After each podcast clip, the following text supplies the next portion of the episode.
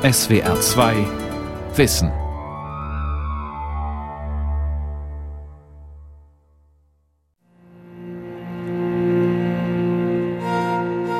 Was die kleine Momo konnte wie kein anderer, das war zuhören. Das ist doch nichts Besonderes, wird nun vielleicht mancher sagen, zuhören kann doch jeder. Aber das ist ein Irrtum. Wirklich zuhören können nur ganz wenige Menschen. 96 Prozent der Erwachsenen halten sich Umfragen zufolge für gute Zuhörer. Subjektiv allerdings haben immer mehr Menschen das Gefühl, dass ihnen keiner wirklich zuhört. Und objektiv halten uns Smartphones, Stress und Hektik systematisch von Begegnungen ab, in denen wir einander in Ruhe zuhören. Dabei ist es einer der großen unerfüllten Wünsche, dass uns jemand lauscht wobei es natürlich immer die anderen sind, die zuhören sollen und es nicht können. Momo konnte so zuhören, dass dummen Leuten plötzlich sehr gescheite Gedanken kamen. Nicht etwa, weil sie etwas sagte oder fragte, was den anderen auf solche Gedanken brachte, nein, sie saß einfach nur da und hörte zu, mit aller Aufmerksamkeit und aller Anteilnahme. Dabei schaute sie den anderen mit ihren großen dunklen Augen an, und der Betreffende fühlte, wie in ihm auf einmal Gedanken auftauchten, von denen er nie geahnt hatte, dass sie in ihm steckten. Zuhören. Eine vergessene Kunst. Eine Sendung von Frank Schüre. Zuhören erscheint deutlich anspruchsvoller als Reden. Neurowissenschaftliche Studien der Harvard University haben gezeigt, dass Reden, vor allem über sich selbst, die gleichen Hirnareale wie Nahrung, Geld und Sex aktiviert. Sprechen befriedigt also existenziell und belebt entsprechend. Zuhören dagegen ist harte Arbeit. Es ermüdet, aufmerksam zu bleiben und so am Gelingen des Gesprächs mitzuwirken, zumindest anfangs und in ungeübtem Zustand. Doch wenn man lernt, aktiv zuzuhören, verändert es, wie wir uns selbst und unsere Gesprächspartner erleben. Momo konnte so zuhören, dass ratlose oder unentschlossene Leute auf einmal ganz genau wussten, was sie wollten. Oder dass Schüchterne sich plötzlich frei und mutig fühlten. Oder dass Unglückliche und Bedrückte zuversichtlich und froh wurden. So beschrieb der Kinderbuchautor Michael Ende die Kunst des Zuhörens in seinem Märchenroman Momo. Aber wie entfaltet Momo derartige Potenziale in den Menschen? Sicher nicht, indem sie möglichst stillhält und abwartet, bis der Sprechende endlich fertig ist. Ihr Zuhören scheint an dem, was ausgesprochen wird, mitzuwirken. Die Qualität des Sprechens erwächst aus der Qualität ihres Zuhörens. Um Bedeutsames und Wirkungsvolles zu sagen, muss Raum zum Sprechen sein. Dieser Raum wird durch intensives Zuhören erzeugt und dem Sprecher von den Anwesenden gegeben.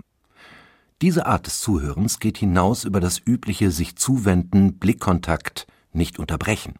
Schreiben die Dialogexperten Markus Hauser und Christoph und Hanna Mandl in ihrem Buch Die schöpferische Besprechung. Hanna Mandl Also das Zuhören ist ja ganz wichtig und diese Neugier fast das Gegenüber zum Orakel zu machen oder mindestens so zuzuhören, als ob man überzeugt ist, diese Person ist ganz weise, die da jetzt spricht. Der Glaube an die potenzielle Weisheit jedes Menschen ist eine bewusst gewählte Haltung, die eine selbstverstärkende Dynamik anstößt. Da ich Weisheit erwarte, lausche ich begierig. Und je aufmerksamer und interessierter ich erscheine, desto inspirierter wird der Sprecher, was wiederum mein begieriges Zuhören bestärkt. Also es ist schon diese Perspektive, dass wir hier in einem gemeinsamen Feld sind, das man erkunden kann und dass es da nicht unbedingt drauf ankommt, wer das Wort ergreift oder wer was sagt, sondern dass man sich darauf verlassen kann, dass die Dinge in den Fluss kommen. Und es entlastet auch unglaublich, wenn man das Gefühl hat, es es kommt auf mich an, aber ich muss mich da jetzt nicht unter Druck setzen, sondern ich begebe mich in diesen Fluss. Eine Person, der wirklich zugehört wird, erlebt dies nicht nur als hohe Wertschätzung, sondern als Inspiration für schöpferische Gedanken. Für die Zuhörenden eröffnet wahrhaftes Zuhören eine einzigartige Perspektive auf eine größere Realität. Beide erkennen etwas, das sie allein niemals entdeckt hätten. Der Bedarf an erfüllenden Gesprächen wächst. Befriedigung durch Nahrung, Geld und Sex genügt nicht. Und auch das normale, selbstbezogene Sprechen befriedigt nur äußerlich. Immer mehr Menschen fehlt es an Nahrung für die Seele. Das ist die tiefere Konsequenz aus den Ergebnissen der Psycho- und Stressreports der großen Krankenkassen von 2015 und 2016. Psychische Leiden haben seit Jahren die höchsten Zuwachsraten. Seit dem Jahr 2000 haben sich die Fehlzeiten bei Berufstätigen wegen seelischer Erkrankungen fast verdoppelt. Bei allen anderen Krankheiten blieben sie relativ stabil. Statistisch stehen psychische Leiden inzwischen auf Platz 2 hinter Rückenleiden und Erkrankungen des Muskel-Skelettsystems. Deutschland braucht Therapie, titelte der Psychoreport der DAK von 2015. Die steigende Zahl seelischer Erkrankungen erwächst auch daraus, dass man sie als die tiefere Ursache hinter vielen körperlichen Leiden erkennt. Man spricht also immer mehr über seelische Leiden aber man spricht zu wenig mit den Leidenden selbst. Oder genauer, man hört ihnen nicht zu, nicht zu Hause, nicht bei der Arbeit. Und auch beim Arzt nur unter Mühen. Die Heilberufe hören zu. Aber niemand erkennt es an als eine Leistung, die sie durch das Zuhören vollbringen, als eine notwendige Bedingung dafür, um überhaupt anderen Menschen zu helfen, ihnen gerecht zu werden. Das heißt, dass man heutzutage im Grunde sich gegen die Strukturen erstmal wehren muss, um ein guter Arzt zu sein. Und deswegen steht das Zuhören quer zu unserer Zeit, weil sie können nur dann zuhören, indem sie sich von der Befolgung oder Verfolgung eines ganz konkreten Ziels abwenden und sich einlassen, ohne zu wissen, was kommt. Zuhören bedeutet, bereit zu sein, etwas Unvorhergesehenes zu erleben, zu erfahren. Im Juni 2016 veranstaltete der Medizinethiker Giovanni Maio in Freiburg ein Symposium über die Grundfragen des Menschseins in der Medizin, eine Kultur der Aufmerksamkeit und den Wert des Zuhörens in einer visuell dominierten Medizin. Das Sehen ermöglicht eine Distanzierung zu dem Gesehenen, es ermöglicht einen prüfenden, rasternden Blick. Und wir erkennen eine Gestalt, die wir beziffern können. Hörend sind wir persönlich beteiligt. Lorenz Oken hat es wunderbar ausgedrückt, als er schrieb, das Auge führt den Menschen in die Welt, das Ohr führt die Welt in den Menschen ein. Hören heißt eine Überraschungsbereitschaft mitbringen und vor allem eine solche zulassen wollen. Doch das ist nicht kompatibel mit der Vorstellung einer Medizin als industrieller Produktionsbetrieb. Wer in einem Betrieb nämlich wirklich zuhört und sich wirklich einlässt, der wird am Ende den ganzen Betrieb aufhalten. Wenn der Arzt dem Patienten wirklich zuhört, spürt er vielleicht auf einmal auch, was tief in seinem eigenen Leben fehlt, Tatsächlich, auch das Wesen im weißen Kittel hat ein Leben, dem es vielleicht nicht reicht, wenn nur gilt, Hauptsache der Betrieb läuft. Giovanni Maio kritisiert eine technisch und visuell ausgerichtete Medizin, in der die Heilkraft menschlicher Beziehung untergeht. Medizin ist eine Disziplin, die die Aufgabe hat, eine Antwort mit dem Patienten gemeinsam zu finden. Sie hat nicht die Aufgabe, Richtungen zu weisen, sondern die richtige Antwort zu erarbeiten, die man nicht vorher wissen kann und die man nie allein wissen kann. Die Antwort im Grunde weiß der andere, aber man muss ihm dabei helfen, sie zu finden. Und unter diesem Gesichtspunkt wird eben deutlich, was für eine enorme Vorleistung das Zuhören bedeutet, insofern als der Mensch, der zuhört, dem anderen einen Vorschuss gibt. Ich weiß nicht, was du sagst, aber ich weiß, dass es bedeutsam sein wird. Der Kostendruck im Gesundheitswesen steigt. Oft genug bedeutet das für die Arzt-Patient-Beziehung anderthalb Stunden Wartezimmer, drei Minuten Sprechzimmer. Und wenn der Patient dann endlich erzählt, tippen immer mehr Ärzte währenddessen die Anamnese in den PC, Blick und Aufmerksamkeit auf den Bildschirm fokussiert. Zugleich gehören die Beschäftigten im Gesundheitswesen zu den Spitzenreitern bei beruflichen Fehlzeiten. Sie fühlen sich offenbar ähnlich unzufrieden und gestresst wie ihre Patienten. Giovanni Maio möchte die funktionstüchtige Medizin daher nicht abwerten, aber sie ergänzen, um den Sinn des Zuhörens. Und weil es uns so ansprechen kann und weil das Zuhören die wirkmächtigste Form der Zuwendung bedeutet, hat das Zuhören das Potenzial, eine Gemeinschaft zu stiften, eine Verständigungsgemeinschaft zu entfalten, durch die wir im Grunde dem anderen signalisieren, ich interessiere mich nicht nur für dich, sondern ich gehe in diesem Moment mit dir mit. Allein dadurch, dass ich innerlich bereit bin, dem anderen Zeit zu geben, indem ich zuhöre und nicht spreche, allein dadurch werte ich den anderen auf. Allein dadurch gebe ich ihm zu verstehen, dass er eine Bedeutung hat. Allein dadurch kann ich ihn sogar heilen, indem ich ihm zuhöre. Zuhören ist das, sagt Giovanni Maio, was jeder Patient sich von seinem Arzt oder Psychotherapeuten erhofft, weil er sich dadurch als Mensch wahrgenommen fühlt. Doch auf einen Psychotherapieplatz wartet man bis zu einem halben Jahr. Wer wirklich psychisch krank ist, verkraftet das kaum. Viele Kranke landen daher in einer Klinik, obwohl eine ambulante Psychotherapie besser für sie geeignet wäre. Doch selbst wenn man einen Therapieplatz bekommt, bedeutet das nicht unbedingt, dass es hier um ein tiefes Zuhören geht zumindest nicht in dem Sinne, wie es sich die Schweizer Psychoanalytikerin Alice Holzey-Kunz vorstellt. Sie kritisierte auf dem Freiburger Symposium Behandlungen, die den Patienten möglichst schnell wieder fit für den Betrieb machen sollen. Was mich erschüttert hat, ist, wie eben das Zuhören auch in der Psychotherapie praktisch ganz an den Rand gedrängt ist. Eigentlich keine wirklich therapeutische Funktion mehr hat.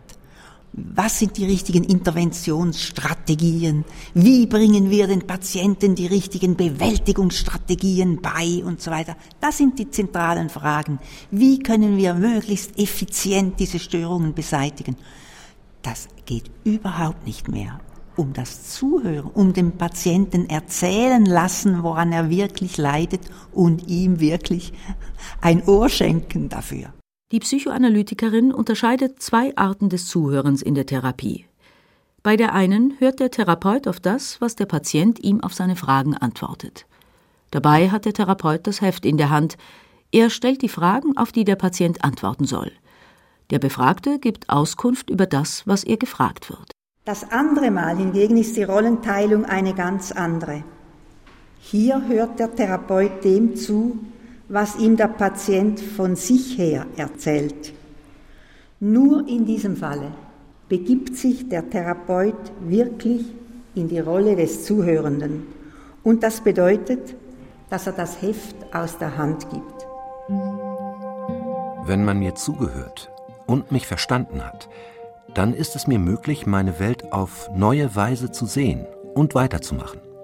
Es ist erstaunlich, wie Dinge, die unlösbar erscheinen, lösbar werden, wenn jemand zuhört.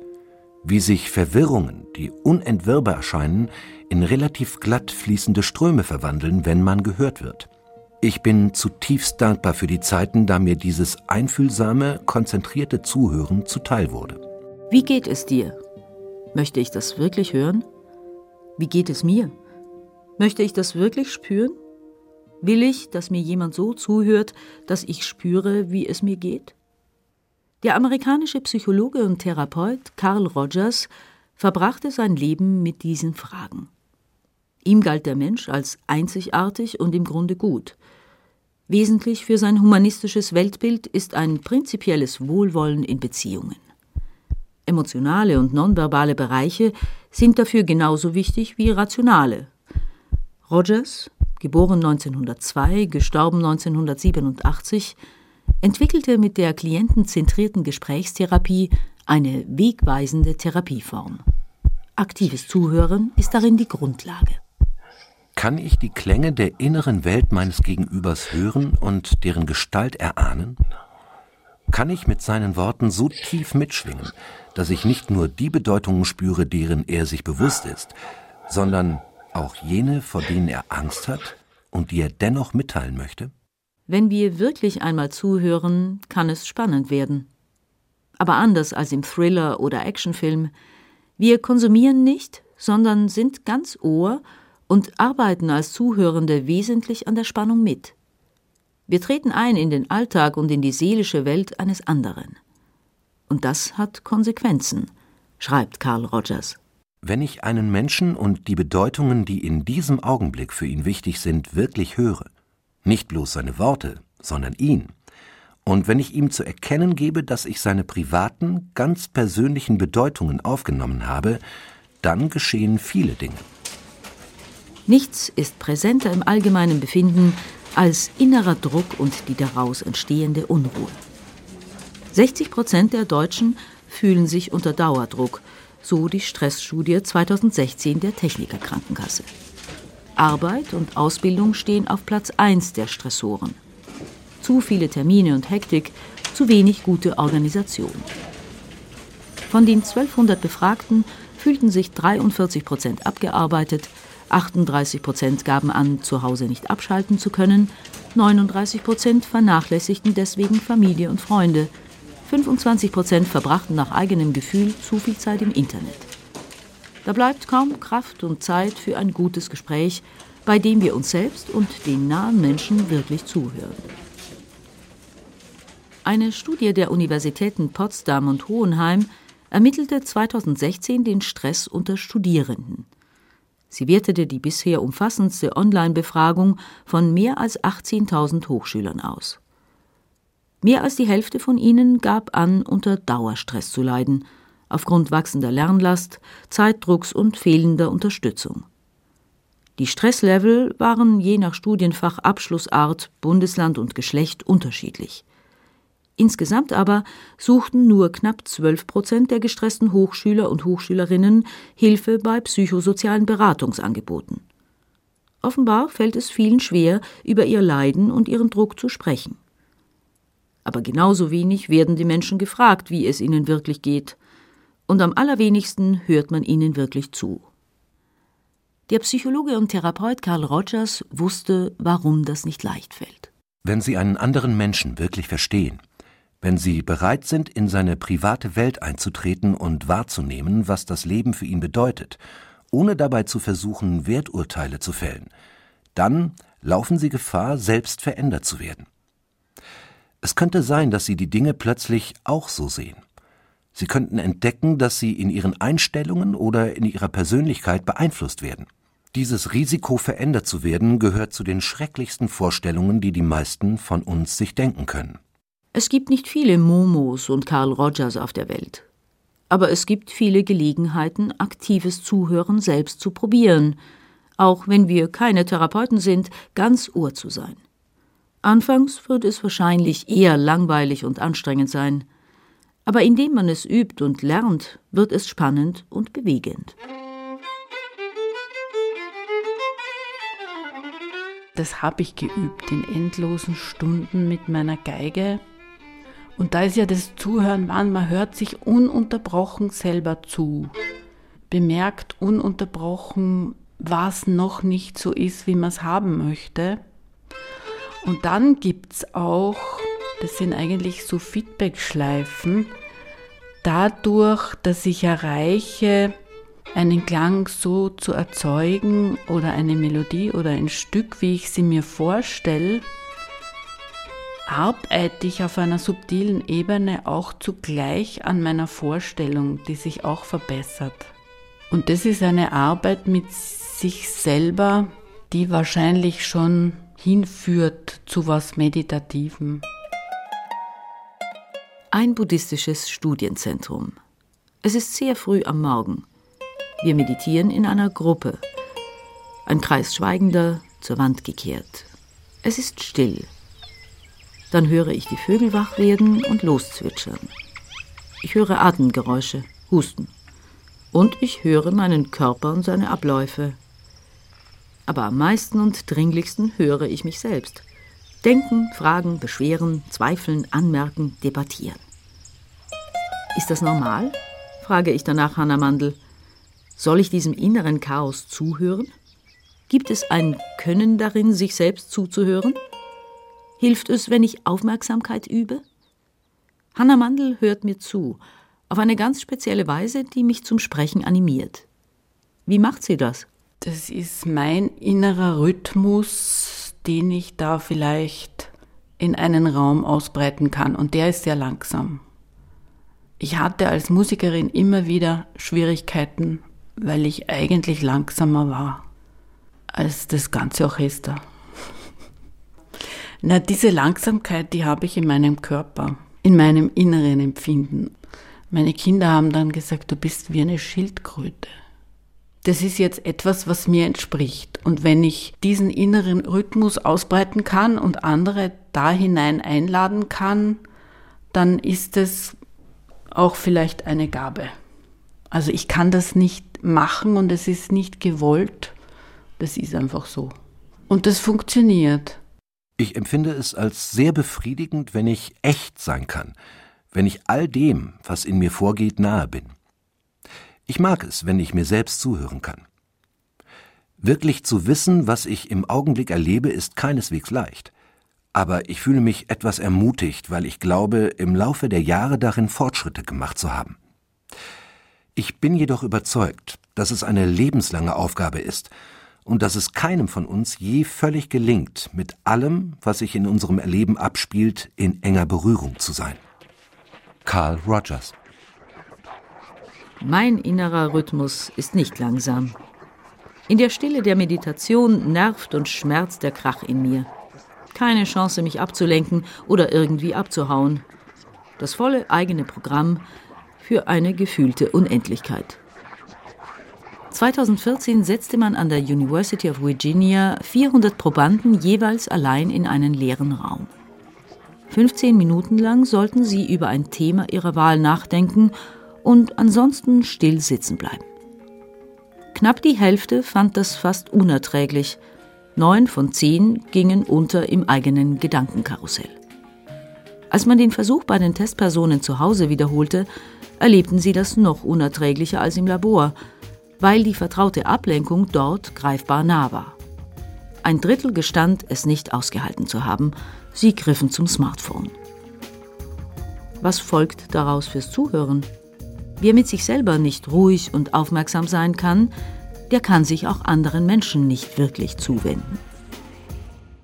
Wer versucht, ganz Ohr zu sein, der will etwas entdecken, das sich in Kontakt und Beziehung entfalten möchte. Matthias Girke ist Onkologe am Anthroposophischen Gemeinschaftskrankenhaus Havelhöhe. Auf dem Symposium über den Wert des Zuhörens sprach er frei, ohne Zettel, ohne PowerPoint und machte das Zuhören damit zu einem echten Vergnügen. Wenn wir einem Menschen zuhören, dann ist die Voraussetzung zum Hören immer Stille. Wir können nicht ohne Stille hören. Wir müssen einen Raum der Stille irgendwo innerlich erzeugen können, um überhaupt hören zu können. Und wenn dieser Raum der Stille da ist, dann muss man ein Stückchen einschlafen für seine eigenen Gedanken und Gefühle und was noch alles so wichtig ist und wie welches Länderspiel vielleicht ausgegangen ist. Man muss ein bisschen für sich selbst einschlafen um diese Schwelle zum anderen Menschen wie zu überschreiten und für ihn zu erwachen. Für mich ist schöpferisches, aktives, sensibles, genaues, einfühlsames, nicht bewertendes Zuhören in einer Beziehung ungeheuer wichtig.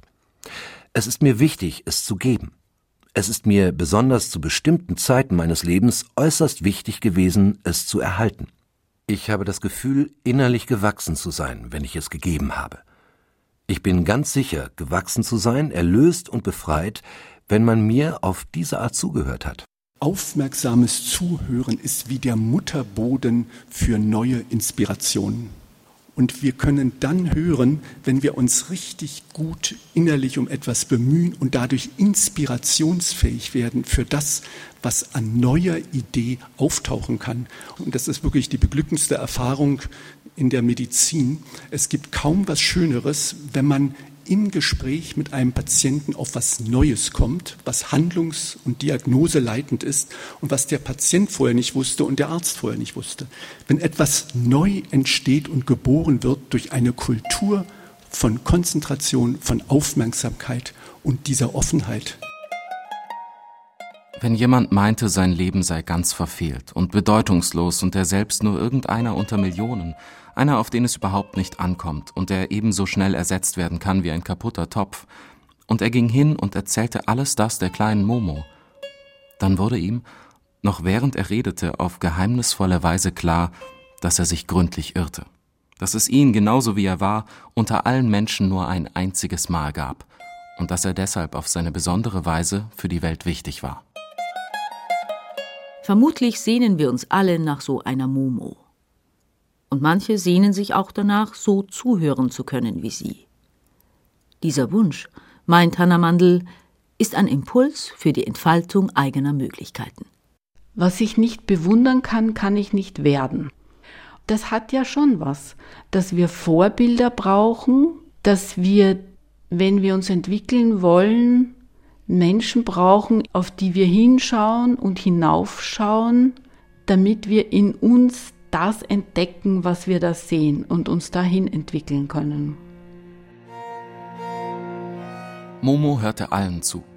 Den Hunden und den Katzen, den Grillen und Kröten, ja sogar dem Regen und dem Wind in den Bäumen.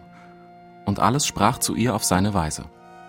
An manchen Abenden, wenn alle ihre Freunde nach Hause gegangen waren, saß sie noch lange allein in dem großen steinernen Rund des alten Theaters, über dem sich der sternenfunkelnde Himmel wölbte, und lauschte einfach auf die große Stille. Dann kam es ihr so vor, als säße sie mitten in einer großen Ohrmuschel, die in die Sternenwelt hinaushorchte.